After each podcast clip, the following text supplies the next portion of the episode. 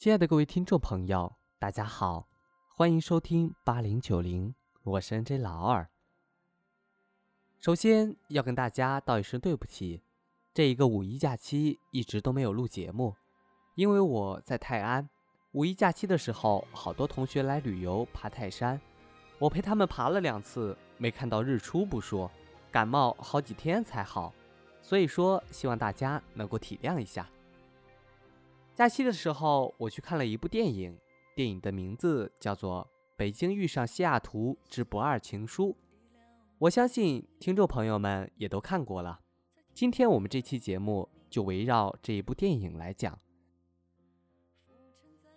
看完电影之后，刷微博的时候，刚好看到了一个小视频，内容是周杰伦和孙燕姿合唱《遇见》加《不能说的秘密》。短短的四分钟，竟有掉眼泪的冲动。我遇见谁，会有怎样的对白？我等的人，他在多远的未来？你说把爱渐渐放下，会走更远，又何必去改变已错过的时间？无巧不成书，人世间的相遇要看机缘，遇到对的人，更像是中了彩票。我想要的是一支玫瑰，哪怕你是世界上最美的一朵水仙，对我也没有意义。我想要的是月亮，再壮阔的星河我都不稀罕。就算我一辈子得不到玫瑰和月亮，我也不在乎。生而为人，总有太多遗憾，你要看得开。有些人会嘲笑你傻，他们退而求其次，非得赚点什么才甘心。你只是傻，他们是可怜。汤唯饰演的焦爷，十五岁跟随父亲移民澳门，在赌场安家，并且成为了赌场公关，分别与学霸郑毅、富豪邓先生和诗人开展了一段段无果的恋情。吴秀波饰演的大牛，生活在洛杉矶，是一位房地产经纪人，与两名外国女子谈情说爱。并惨遭抛弃。焦爷和大牛通过一本书，用手写书信的方式互相联系。两个人从刚开始的完全陌生，到一步步敞开自己的心扉，逐渐进行心灵的交流，最后再爱上对方。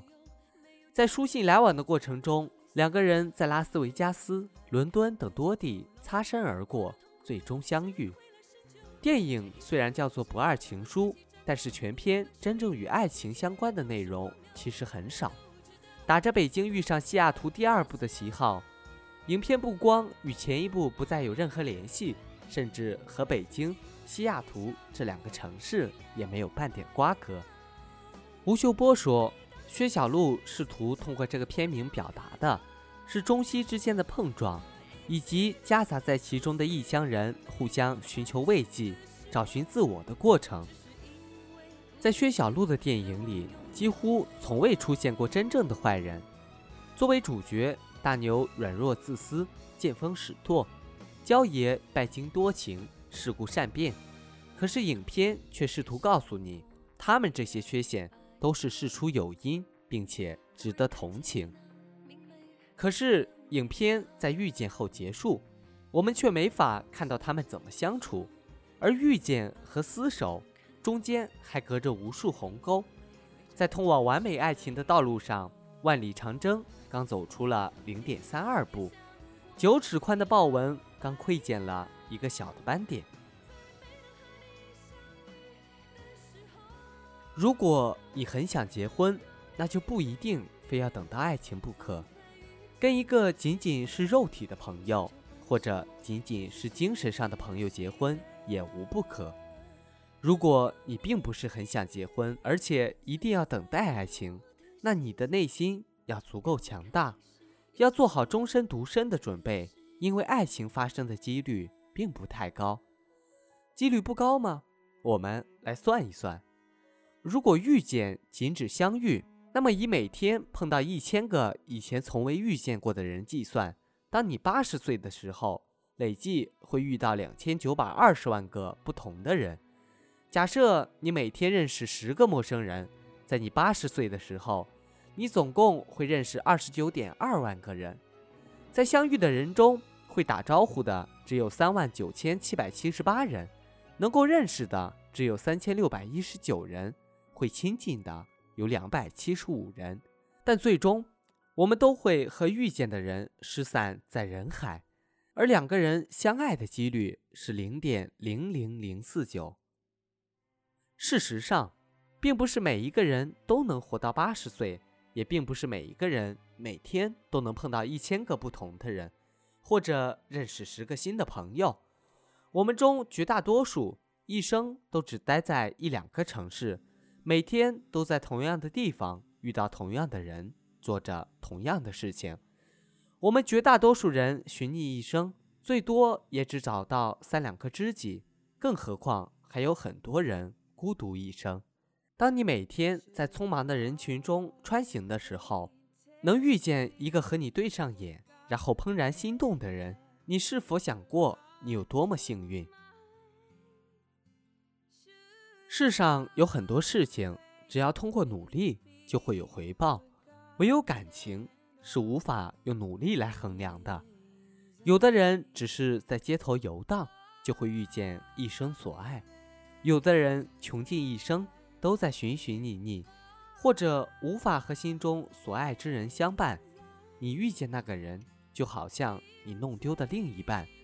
认识他之前，你住在南极或者格陵兰岛，全世界的人都和你有时差。你说的话，他们过了宿，搁凉了，摆馊了，也就忘记了。而这个人不一样，他和你在同一个经纬度。你见到他的一瞬间，感情。印象都已经储备到位，只等你轻触那个天亮的开关。你说的每一句话，他都懂得；你开一个话题，他就明白；你交代下一个关键词，他就能感知到方位。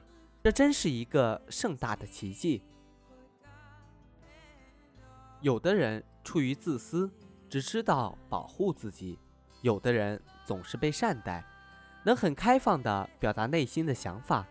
有的经常被抛弃，便把自己悄悄藏起来；有的人通过撒娇获得关注，有的人通过责骂获得宣泄，有的人通过离开避免痛苦，有的人通过努力减轻伤害。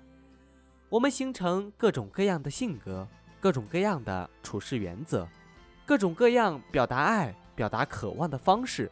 每一次挫折。我们都会长出一层壳，每次相遇都是壳与壳的较量。在我住的小区里住着两位老人，他们每天都有世纪大战，一个用拖把，一个用扫帚，鸡飞狗跳。他们都是脾气暴躁的人，可每次打完发泄完，奶奶都会收拾屋子，爷爷在旁边生气，气着气着也来帮忙，奶奶就会眼睛一抖，叫老东西。滚回去，他自己来。老东西还是厚着脸皮收拾，脸上堆满了笑容。后来爷爷查出了癌症，奶奶每天都在身边照顾他。爷爷走后半年，奶奶也走了。有人说奶奶是殉情，另一半走了，觉得自己活着也没意思。也有人说奶奶也患有各自的疾病，只是爷爷需要照顾。他只能很健康的活着，爷爷走了就没有强撑的信念了。我们都有自己的个性，都会争吵，都会很痛，可一切都能被包容化解。爱情就是这样，稀里糊涂中招，旷日持久修炼。死去的那一天，楼下大妈嗑着瓜子说：“这两个人一辈子挺合适的嘛。”本来以为人会像鞋，合不合脚一试便知，直到遇到了真正喜欢的那个人，才知道，每个人都会变成灰姑娘的姐姐。你鞋多大码，我脚就多大。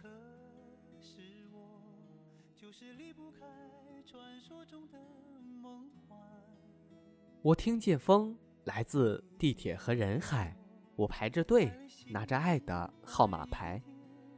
或许命运的签只让我们遇见，飘落后才发现，这幸福的碎片要我怎么捡？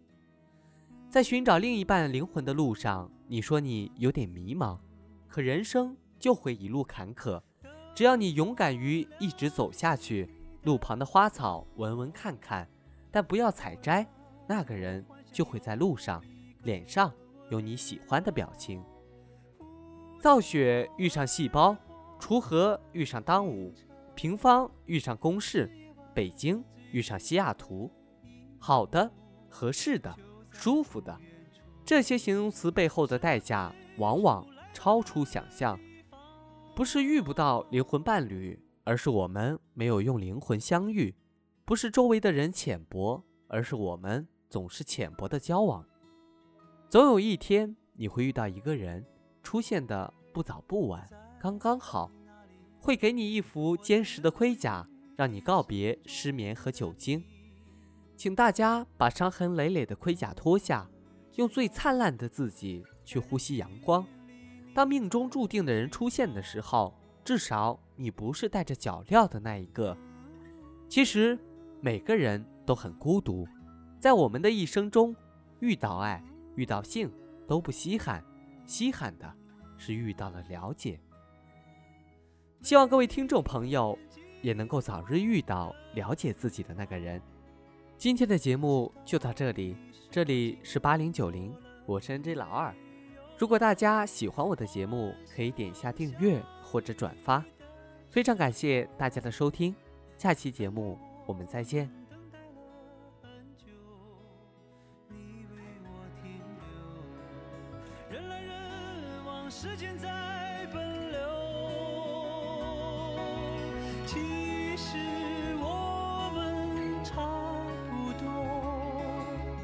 不算好，也不算坏的生活。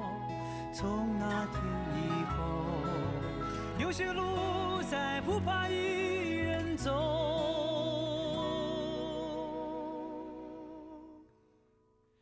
有人说，爱是疲惫生活的英雄梦想。